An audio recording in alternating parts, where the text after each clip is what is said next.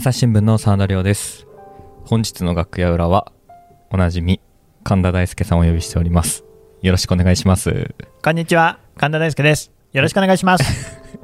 ぱり楽屋裏は明るいテンションいやいや、普段も明るいでしょ何言ってんですか、本当にね。いやいやいやまあ今日も収録が3本目だっていうことに対するね、はい私の中のわだかまりもないとは言えない。けれども、はい前向きにやっていこうじゃないですか。いやそうですね前向きになること大事なのでということでは楽屋裏あ、うん。また神田さんと二人でお届けすることになるんですけどまた半年後。いやいやいやそんなことないですなるべく近く配信しようと思はい。ってるんですけど、いやいや、ストック大事ですから、はい。いや、あのー意外と聞いてなかったなと思うことがありまして、何ですか？そして、このポッドキャスト結構若手の記者がうんうん聞いてくれてるということもあり、ほう。意外と聞きたいって思ってくれてる人が多いんじゃないかなっていうテーマが一つありまして、やっぱりあれですか、私がどのようにして妻を選んだのか。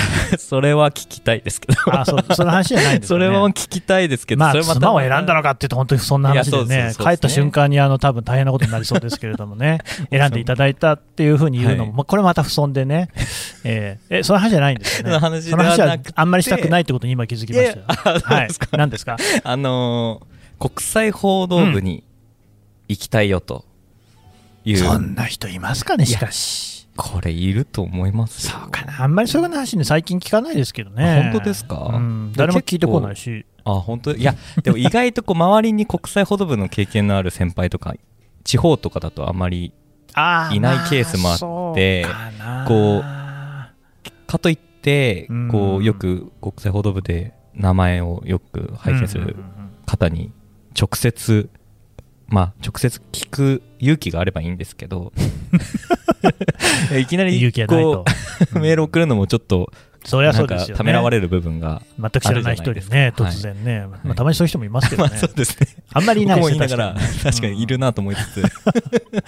あまりこうなかなか聞けないといや、あの、これを聞いてる人で私、はい。みたいなものでよければね、何でもあのメール、メールよりも本当はポッドキャストに出てもらえるといいですけどね。ああ確かにそうですね。ん。まあ、それはそれとして、何ですか、国際報道部に行きたい、行きたい。よと佐野さん。行きたいよと。本当ですか？はい。でもあなた留学してたんですもんね。いや僕はスウェーデンに1年間。ああ、じゃあもうスウェーデン語ができる。いやもうでも結構記憶の彼方にははあいやでもスウェーデン語ってあんまりこう活用する場ないじゃないですか。そんなことないですか、いや、えあそれは仕事でってことですか、こはい。の新聞記者の仕事で。ないですね。ないって言われなんでないっていうふうに言っちゃっていい,、い、いかっていうと、はい。スウェーデンの方とか、まあ、北欧はおしなべてそうですけど、はい。英語を皆さんおしゃべり、まあね。お話になるんで、大体どうですかね、すごい似てるらしいじゃないですか、文法とか。そうですね。スウェーデンもほぼスウェーデン人の人は英語ペラペラ喋れて、うん、スウェーデン語は英語とドイツ語を足して割るにしたみたいな感じだみたいなこと言われたこともあるので、まあ大抵あそこのヨーロッパの人たちは結構英語喋れる人が多い。そうですね、だから比較的コンパクトな国も多いので、はい。人口も少ないから、例えばフィンランドとかって、えー500万、600万とかそれぐらいだったと思いますけど、はい。そうなってくると、やっぱりこう英語を使えるっていう、使えないと商売なんかでも、ぱり国内の市場だけではね、はい。食べていけないっていうことになりがちなので、意識も全然日本人とは違う、日本だとね、なんだかんだ1億2000万人いると、それで商売になっちゃいますからね。はい。ということで、スウェーデン語は、えーまあ、なくても大丈夫 大丈夫です。となると、はいこう、まずこうす、国際報道うん、部員になりたいって、そもそも神田さんは、はこれどこかで聞いたかもしれませんが、なんでしょか国際報道部に行きたかったんですか？う、もちの論ですよ。もちの論。だって私はそもそもその、は特派員、ね、あの海外で仕事をする記者のことを特派員って言いますけど、はい、特派員になりたくって、この朝日新聞社に入りましたからね。ああ、そうですか。うんそれは、こう、じゃあもう、もともとなりたいと思っていて、1年目からずっとあの特派員にしろ、特派員にしろってあのし希望をね、書くやつあるんじゃないですか、はいはいはい。あれには書いてましたあ、ね。1年目から書いてたんです、ね、ずっと書いてますね。えー具体的に、じゃあこう、国際報道部員になろうってことを目指す上で、うんうんこう、やってきたことって、例えばどんなことがあるんですか、んこれはね、はい。まあ、運ですね。じゃあこれで終わりそうですね。あの本当にご清聴ありがとうございます。いやいや、あのね、はい。えーでも運というか、はまあ、多分ね、多くの人が、あなたも今、そのスウェーデン語の話をしましたけれども、やっぱり語学だろうっていうふうに思うと思うんですよ。はい。だけどね、語学はもちろんあった方がいいですけれども、なんていうか、別に全然できなくても大丈夫うんですね。というか、うーんその語学は、それが一番こう確定的な要素にはならない。できたからといって都会になれるわけじゃないし、できなかったからといってなれないわけではない。おそれはなぜかというとですね、はい。まあ、あの逆を考えてみれば分かると思うんですよね。あのこれを聞いてる人は多分大体日本語ができる人だと思うんですけど、はい。日本語が喋れますと。で、それでじゃあ取材できますかってことなんですよ。うん。取材をする上で必要なのは、あのまあ、ああれですよ。そこら辺こうほっつき歩いて、なんかなんとなく記事を書くだけだったら、まあ、なんとかなるかもしれないですけど、はい。でも新聞に載ってる記事考えてくださいよ。政治、経済、えまあ、事件、事故。で、それからまあ、その国際ですね。その国と他の国の関係とかの記事っていうのは、じゃあどこ行って取材すれば書けますかと。はい。うん。で、当たり前ですけど、いきなり僕、日本語できますって言って、首相官邸行っても、ダメですよって言われるじゃないですか。警察署行っても、勝手に入ってくるこれなら困りますよっていうふうにはなりますよね。うんうんっていうようなことで、結局、その、つてであったり、コネクションであったり、どこで取材をすればいいのかっていう知識、情報とかを習得しないと、その言葉ができたとて、取材はできないんですよ。なるほど。で、じゃあそれはどうするのかっていうと、やっぱり朝日新聞社もそうだし、どこのマスコミもそうだと思いますけれども、はい現地に支局を置いているのはなぜかといえば、そこに現地のスタッフがいるからですね。はいはい。で、そのスタッフ、あとはまあ支局がない場合には、ストリンガーとかって言って、別に置くんですけど、えーそれは大体現地のジャーナリストですね、フリーの記者の場合もあるし、別の新聞社に働いている人に、新聞社とは限らないか、あのマスコミ、メディアで働いている人にお願いすることもありますが、うんジャーナリストにと契約して、月々いくらとかで、あ、ジャーナリスト契約そうそう、それであのその国のニュースを定期的に送ってくださいと。はい。で、時々自分が出張するときには、その人と一緒に取材に行く。それはその国のジャーナリスト、まあ、大体そのね、支局にいるスタッフっていうのもジャーナリストなんですけど、あ、そうなんですね。そうです、そうです。えその人たちがどこに行けば取材ができるかを知ってるわけですよ。えなるほど。プラスもちろん言語も当然ね、現地の言葉できると。その人たちとは主に英語でやり取りする場合が多いんですけど、はい。で取材するんですね。なので、まあ、英語はあのもちろんできないとダメですよ。はい。ダメだけど、英語も、うん、どうですかね、とりあえず、新聞、新聞記事というよりは、はい。えー外伝、AP 通信とか、ロイターとか、ブルームバーグとか、そういうその通信社があるでしょう。はいその通信社の簡潔な英文が読める英語力は、それはまあ絶対ないとダメですけど、逆に言うと、あの普通に大学受かっているぐらいだったら、でちゃんと英語を勉強していれば、読める程度の語学力、うんあの聞き取りの能力もあった方がいいけど、まあ、バイデンさんが喋ってる英語が分かれば、それぐらいで十分かなという感じはしますよね。ぐらい。だからこれもだから多分、今で言えば、はい。大学に合格できる程度のお英語聞き取り力はい。があれば、そこまで難しくない。あ、もちろんできりゃできたにこうしたことはないんですけど、できなくっても大丈夫。今から勉強すればいいから。うんよりは、むしろ、むしろ。えーまあ、記者としての取材力ですね。そうですね。はい。話はこれで終わりです。とはいちょっともうちょっと教えてほしいんで。何をですか？いや、はいでもなんか、そうか。取材力というとでも、うん。あのー結局ですね、はい都会って、極めて稀な例外を除くと全部仕事を一人でやるんですよ。はい。だから、僕の場合だとイランならイランに行って、で、そりゃいろんなことが巻き起こるわけですよね。はいさまざまなトラブルもある。トラブルって言っても大小さまざまで、えー当局に拘束されることもあれば、うんパソコンが動かなくなることもあるわけですよね。はい。パソコンが動かなくなったら、その時にパソコンをある程度自分の力でなんか立て直すような能力が必要なわけですよ。立て直す。うん、だって、日本のパソコンメーカーのなんか修理店とかないですからね、ああ、そうですね。自分でなんとかしなきゃいけない。えーで、あと、まあ、最近どうなのかな、でも、極めて重要なのはやっぱり電話をつなげるってことなんですよね。うん。で、今みんなスマホだと思いますけど、スマホで、えー、と SIM カード、SIM カードを使わない機種もありますけれども、国が変わると使えなくなる場合っていうのがかなりあるんですよね。うんまあ、あのいろんな国で使えるやつもあるんですけど、はい。そういう時に少なくとも SIM カードの出し入れとかできないといけないし、うとかね、カメラも自分で一定は撮れないといけないし、ね、写真部さん任せ、えー映像報道部さん任せってわけには全くいかないはい。し、それから 当局に拘束されるとかっていうことは、それはあるんですよ。大体取材の許可を取るときにもいろいろな申請が必要だったりするし、それからトラブルが起きたときにどう対処するかとかっていう、この総合的な人間力みたいなこと、うんなるほど。あとね、特派員はね、えー性別に限らずなんですけれども、家族を連れて行く場合は、配偶者を大体その休んでもらってとかね、で連れてきてついてきてもらうか、もしくは単身赴任かってことなんですけど、はい。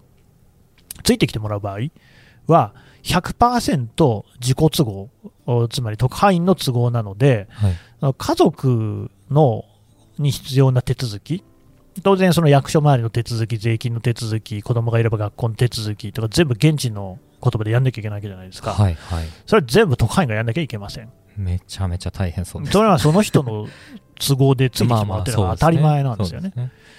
で、プラス、支局の運営があるんですよ。大きいそのワシントンであったり、北京みたいなところはまた別なんですが、それ以外のところって大体一人で行くので、はい。でさっき言ったようにその現地のスタッフ、ジャーナリストとか、ところによってはそのドライバーで運転手とか、他に総務の人とかね、うんやっぱり税金の処理大変なところはそういう会計みたいなのもやってもらわなきゃいけませんから、うんそういう人を雇わなきゃいけない。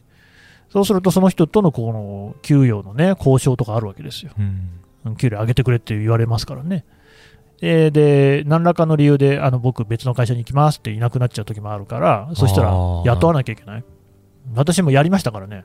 はい。スタッフの現地のうん現地の方を採用情報出してそうそう。面接してっていう感じになってくるそうです。で、僕の場合はでも、前に、その、現地スタッフを雇おうとして、はい何代か前の支局長、テヘラン支局長が、新聞にね、広告出したんだけど、なんかあんまりこう、うまい具合に人材が集まらなかったっていう数はいっぱい来るんだけど、話を聞いてたんで、それよりはむしろその少数生というか、まあ、ジャーナリストつながりで、うん英語ができて、で、日本の新聞社とかでね、働いてくれそうな人をコネで、つてで探しました。3人ぐらい来てもらって、面接して、で、決めましたよ。なるほどとかね。だからね、実際に取材して記事書いてる時間とか3分の1ぐらいしかないですから。うんなんか今の聞いたこと全部やるってなると本当に時間なさそうそうそうそう。だから逆に言うと、もう、普通に書ける記事とかって本当に左手でパッパッパーって書けるような人じゃないとこなせませんね。処理能力的なうん。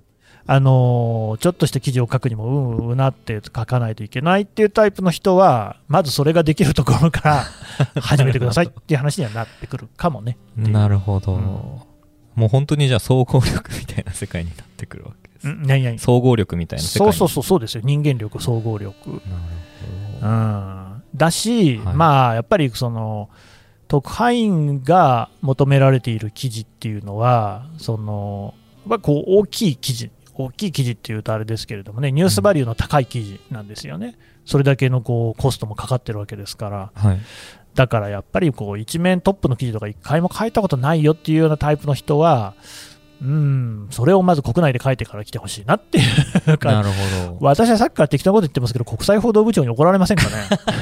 そんなことないよとかって言われそうですけどね。神田君何ハードル上げてんだよとかって、笠子さんに怒られるんじゃないか。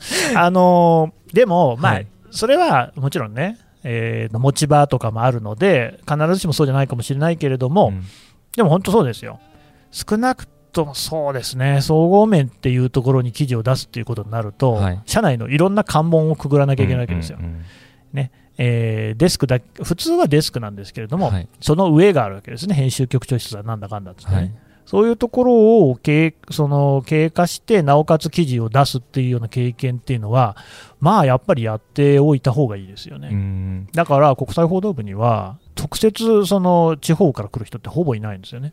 そうですよね地方に行って一面の記事を書く機会まあ、あんまりないじゃないですか。ないです、ね。あみんあな政治、経済、社会とかそういった部に行って、それなりに仕事をしてから国際報道部に来るっていうことが多いですね。んなるほど。じゃあまずそのワンステップを踏まなきゃいけない。じゃあこう逆にこう若手で今こう国際報道部行きたいなと思ってる人がえっ、と目指す上で今しておくべきことっていうのは神田さんからするとどんなことがありますか？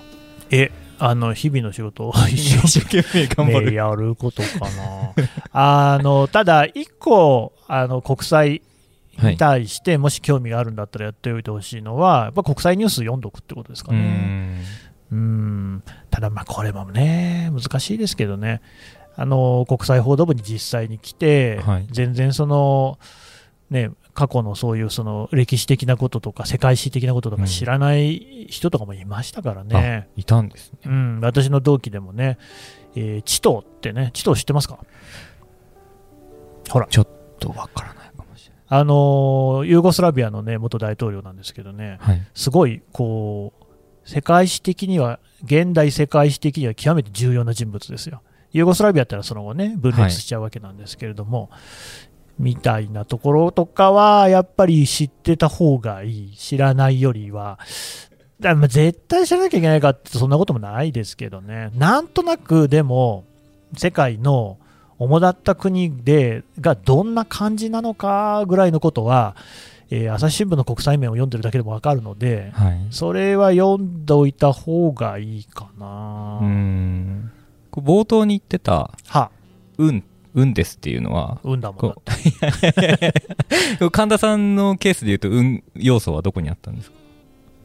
うーんとね、私、まあでもなんでしょうね、イランに行ったとかっていうのは完全に運ですよね。別にあの私はあのアメリカとヨーロッパと中国以外の国に出してくださいって言ったんで、はい合ってるんですけど、でも、イランに行きたいですっていう風な希望を出したわけではない、まあ、あんまそういう人は多分いないですけど、どこでもいいですっていう人がほとんどだと思いますが、はそういう意味では、いいとこに行ったなと思いますけどね。あやっぱ中東に行けたっていうのはめちゃくちゃ大きい経験ですようね。ん。うん。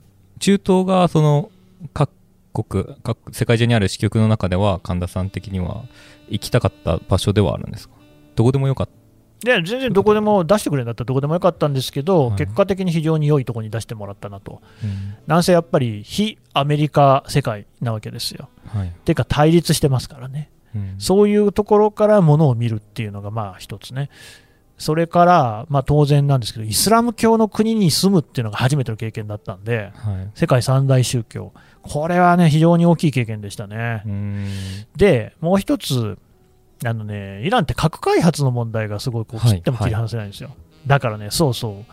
語学の勉強、ペルシャ語ができれば、それはそれにこうしたことはないと思いますが、だけど勉強しなきゃいけないことって他にもあるわけですよね。うん例えば、核兵器ってどういうメカニズムかとかって、皆さん知らないでしょ。知らない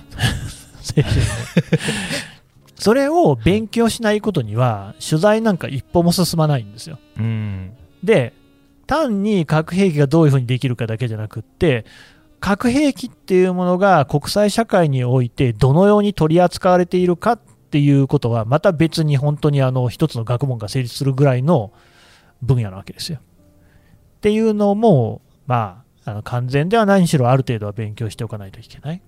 で当然、イランで取材するからには、イスラム教っていうのがどんな宗教で、どんな社会なのかっていうのは知っておかなきゃいけないし、歴史は当然知らなきゃいけないですよね。はいイスラム革命っていうのが起きたのが1979年だなんですけれども、それ以前に何があったのかと。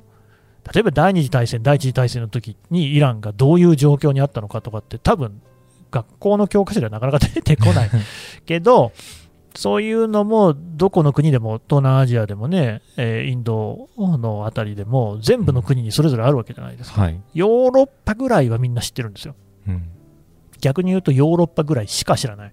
アフリカのこととか南米のこととか知らないでしょ？うんそれは別に全員が知っておく必要はないんですけれども、自分が認知になるとなったら、そりゃあある程度はね、まあそうですねだってもう着任した瞬間に、その自分がね、えーいる国の代表として記事書かなきゃいけないんですよ。そうですよね。それはやっぱりでエリアによってはとんでもない数の国のそうそうそうそう。ことを知らないで僕も別にイランだけじゃなくて、他の中東の国々にも、ね、取材も行ってたし、記事も書いてましたから、それは当然、それなりにははい。知ってなきゃいけないわけです。まあ、なかなかね、やっぱ語学だけにそれを割いている時間はないかな。んあのもちろんそういうことをやれる人もいるし、語学も結構才能ありますからね。そうですね。うん。できればそれに越したことはないんですが、我々はその学者さんではないし、フィールドワークをしに行くわけではないので、うんちょっと違うかも。なるほど。うんなんか今のを聞くと、さらにこう、時間が必要になってきた感じがするんですけど。じゃあ諦めてください。いやいやいやいや何ですか？神田さん、は寝てますか？寝てますよ、もう。なんか。すごい、作業寝るの大好きあ。寝るの大好き。寝るのは本当にもっとね、皆さんね、ちゃんと認知してほしいですね。えーやっぱりね、この人間の本能っていうものがはい文化になってると思うんです。例えば、食ってのがもう典型ですよね。うん。食べるってことはみんなものすごくこう工夫を凝らすじゃないですか。はい。グルメとかね。えー料理を作ることも。はい。なぜ寝ることに関してはこんなに文化が花開いてないんですかあもっとね、みんな睡眠をね、味わうべきだ。ーね。睡眠っていうのは本当に春には春の良さ。はい。ね、あの、ちょっとこう暖かくなってきた時にね、はい。こう桜の花びらなんか眺めながらですね、こう眠りにつくなんてのもこれはいいでしょう。はい夜桜なんか見てね。夏には夏の良さがある。やっぱりカンカン照りの暑い日なんかに汗をかきながらの昼寝ね。素晴らしいじゃないですか。秋は趣ありますね。ちょっと涼しくなってきたななんて言ってね。うん。そういう時に、この涼しい風の中でこう眠れるなんて、これは一番眠りやすいし、気持ちがいいですね。冬は冬でね、やっぱ寒い中でね、あったかい布団にくるまることのこの楽しさ。睡眠を皆さんもっと楽しみましょう。素敵なことです。何の話でしたっけ？まあそうですね。睡眠の話睡眠はまあ大事なんですけど、うんこう、時間の使い方というか、なんか普段の記者の仕事しながら、勉強もしながら、うーん。まであぶっちゃけ言うとですね、はい私の場合はでも、そういうそのイランの勉強とかなんとかっていうのを始めたのは、えー、と国際報道部に行ってからなんですよ。なるほど。じゃあどういうふうに国際報道部に行くまでの道筋を描いたかっていうと、やっぱ特ダネを取るってことですね。まあそこになってきますすね。結局、政治部であろうが、経済部であろうが、社会部であろうが、他の部であろうが、こいつはやっぱり記者として、こう、一角のもんだぞと、はい。うん書けるぞというので、一旗上げてからなんですよね。うんそうすると、希望が聞いてもらえるようになるんですよ。うんうん。例えば、警察なんかをバーって頑張って回って、取材して、いっぱい記事書く。そうすると、まず、あの、人事異動っていうのはね、どの部署にもつきものですから、はじゃあ、その社会部から動かそうってなった時に、希望を聞いてもらえるんです。うん。で、私は1年目からこうね、国際報道行きたい、都会になりたいって希望を出してますから、はい。じゃあ、認めてやろうっていうことにもなる。うん。なりうる。だけど、まあ、どこ行っても赤点続きっていうことになってくると、あんまり希望が聞いてもらえないわけですよね。まあ、そういう例がないとは言わないですけど、はい。あのまあ、ここはちょっと合わなかったけれども、この国際報道は合うかもねっていう感じで来る人はいますから、別に悲観する必要ないですけれども、あ王道ではありますよね、その一旗上げて国際へっていうのはね。これただこう、地方にいるときにうん、こう、一旗あげようと、無理無理死ぬほどこう、探し回っても、ダメダメ。ダメじゃないですか。ダメです。あの、いや、でかね、はい地方は、はいあの、これ全国紙の場合ですよ。はい。地方として、まあ、一つの割り切りも必要かなと思いますね。割り切り。うん、あの別に私も地方で働いてた時は、もうずっと抜かれっぱなしに抜かれてましたので、はい。うんまあ、地方でもちろんできる人もいると思いますけれども、そうじゃなくっても、あの別の場所がありますので、とにかくその移動していくじゃないですか、はい。2、3年で。はいそれがね、いいとこなんですよ。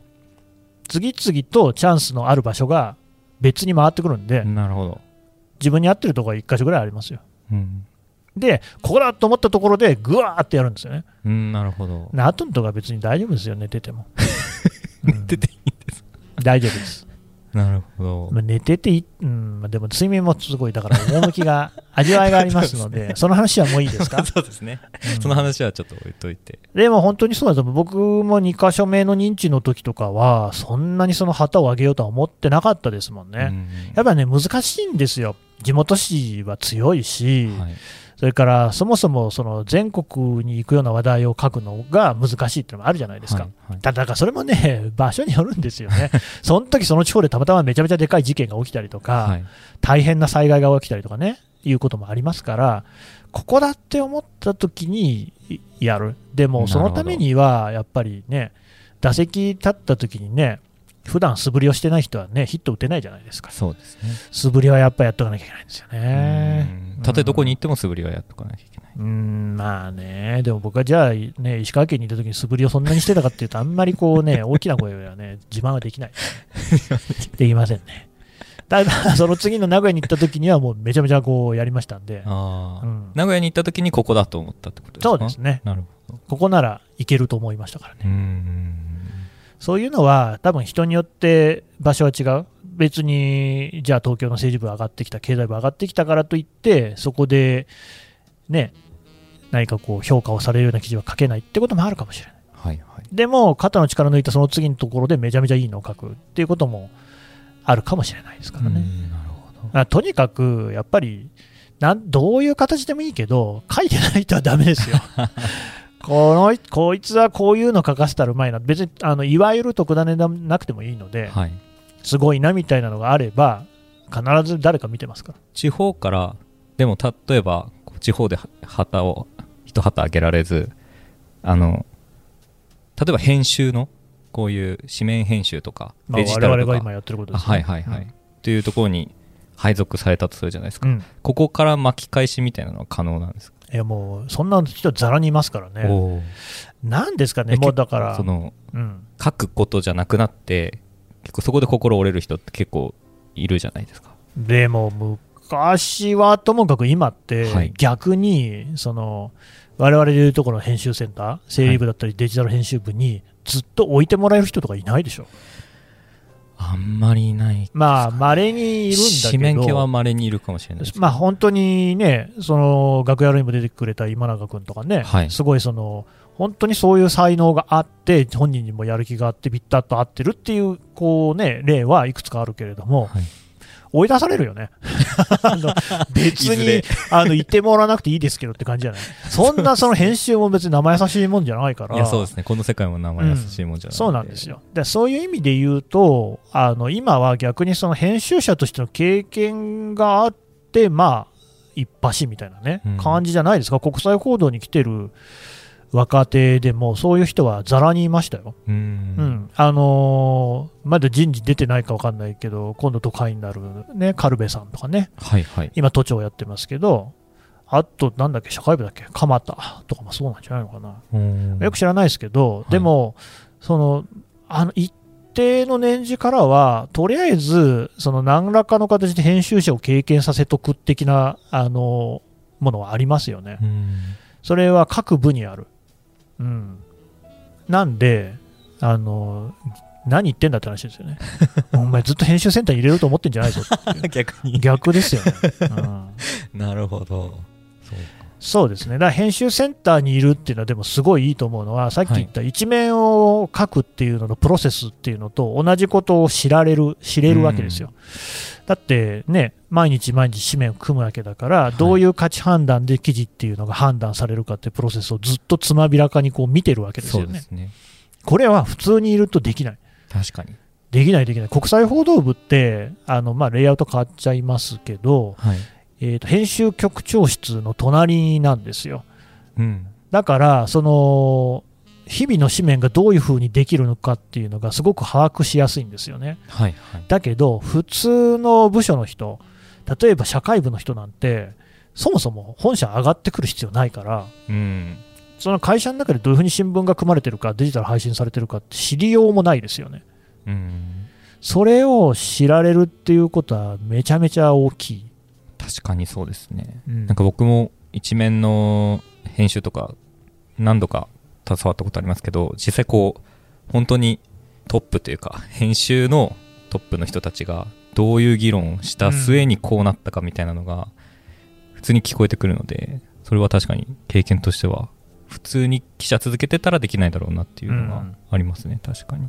だし、まあ、今時ですね、その編集センター、整理部員だからといってですね、はい、全然記事書くやつは書いてますし、そうですね。ね、こうやってポッドキャストも作れるし、ん。ウィズニュースに記事書いたっていいしとうん。いう時代なわけですよ。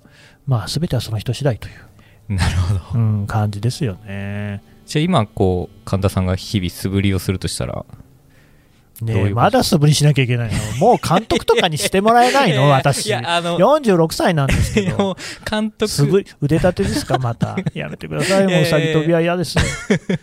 今こう若手の気持ちになって、今自分が素振りをするとしたらどういうことをしますか？うーん。なんでしょうね、でもね、あまあ、今、ちょっと冗談っぽくね、言いましたけれども、素振りはしてるかもね。お。うん、している。やっぱりその結局、新聞記者ですから、はい。日々の情報収集ですよ。うんだからやっぱりそれなりに新聞は読んでるし、はい。ネットの情報も見てるし、はい。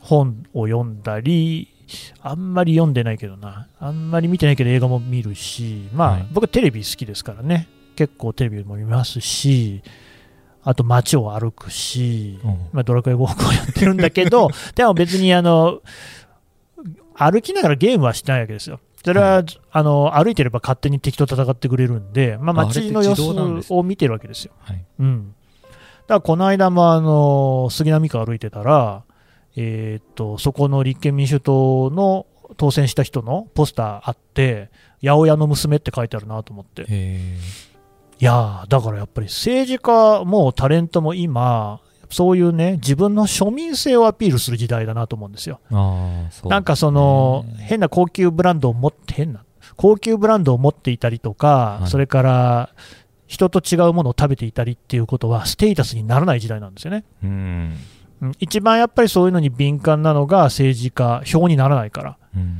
でも、昔の政治家ってね、まあ、いろんな人がいますけれども、やっぱりこう、ちょっとみんなとは違うんですよっていうオーラをまとってる人多かったように思うし、うんあとテレビとかに出てくる、テレビがそもそもあれでしたけど、スターね、うんまあ銀幕のスターと呼ばれる人っていうのは、人と違う服を着ていることによってスターであったわけですよ。はい庶民が触れられるものではなかった。だけど、今はインフルエンサーっていうのは自分の隣にいる人じゃないですか。うんっていうようなことをもう選挙ポスターから感じ取るわけですよね。うんなるほどで、あの伊藤さん、奥山さんと喋るとかネタにするわけですよ。やっぱ足を使うとかってよく言いますけど、本当にそういうことだと思いますよ。ううんん常日頃からこうそれこそよく言いますけどアンテナをこう磨いておくみたいなところうんなってくるんですかやっぱりインプットしないことにはアウトプットはできないですからうね。ん何かしら読んだりね、見たりね。うんあと人と喋る。まあ、そうそう。喋んなくてもいいんだけど、本当にポッドキャストいいですよ。ポッドキャスト聞いてると、はいすごいいろんなこう自分とは全くこう縁のない仕事だったり、立場だったりっていう人の日常会話とか聞ける。よくあるでしょ？どうせさんさんも聞いてんでしょ？なんかカフェとか行ったら隣の人の言ってることに聞き耳立ててんでしょ？あなた。マックの女子高生の言うこと聞いてんでしょ？僕の女子女子高生に聞き耳はまだ立てないけど。まあまあ、電車内の会話とか聞いちゃいます。そうでしょ？はい。まあそういうのがすごく本当に勉強になることもあるじゃないですか。うん、で、そういうことが、ポッドキャストだと非常にこう倫理的にできるわけですよ。そうですね。うん、あの人のこう盗み聞きはいけませんよね、たまたま耳に入ってくるってのはしょうがない。だけど、ポッドキャストはあのみんな自分で喋りたくて、聞いてほしくて喋ってるんだから、うんうん。もうこれ、もっけの幸いですよね。確かに。ね。いいですよ。こないだね、はい。うん、あの、ゲイと女の御殿ラジオっていうね、はいはい。ポッドキャスト。そうですね、これがね、いいポッドキャストなんでね、またね、おぜひ皆さん聞いてほしいんですけど、で、その、翔ちゃんっていうゲイの方の方ですね、はい。が言ってて、そのバジャさんっていうね、女の方ですね、はい。ゲイと女っていうこのくくりの雑さがまた最高なんですけど、はい。その、街で有楽町だとか言ってたかな、待ち合わせをしたんですって。はいで、その時に、えーバジャさんが遠目で翔ちゃんを見つけたと。はいで、翔ちゃんっつって手振るわけですよ。ところが全然翔ちゃんが気づかないんですよね。で、本当に近いところに、バジャさん、その日、ちなみになんか黄緑色かなんか結構派手なめな服を着てたらしいんですけど、かなり近くに来て、ようやく分かったと。ほで、何、なんで気づかないのって話になるじゃないですか。う。はい。そしたら翔ちゃん曰く、いや、私にとって、あの女っていうのは、街路樹と一緒なのよ。はあ、なるほどなと思って。で、まあ、その話自体は、だからその、ゲイっていうのは男性であるにもかかわらず女性に対してね性欲烈情を催さないのかみたいな話につながっていくんですけれども、はい。それはそれとして、なんかそのゲイっていうと、やっぱりこうセクシュアリティとして、僕はあの、えーあれですからね、ヘテロなんで、はいそのホモセクシャルではないし、ゲイでもないので、まあ、のんけですよね、いわゆる。うん。わかんないわけですけれども、その街路樹って言われてピンときたのが、僕ね、あの可愛いっていうのがあんまよくわかんないんですよ。世間でこういうものが可愛いと認知されてるっていう情報は知ってるから、それによって可愛いっていうものが何かは分かってるけど、何かを見て、可愛いって心底言ったことって多分一回もない。えーさっき藤井聡太さんに言ってたじゃないですか、写真見て。あのね、あれはね、萌えなんであ、すよ。萌えの方。可愛いと思ってるわけではないんですよ。あ、なるほど。でね、はいその、まあ、本当に佐賀さんには多分ね、これからあの、ビンタされると思いますけれども、しないです。やっぱね、一番わかんないのがね、はい猫。ああ、いや、僕犬派なんで。ああ、そうでしたっけ。あ、犬もわかんない。わかんない。うん、犬と猫の可愛さは僕は本当わかんないんですよね。いろんなところにあしらわれてるじゃないですか。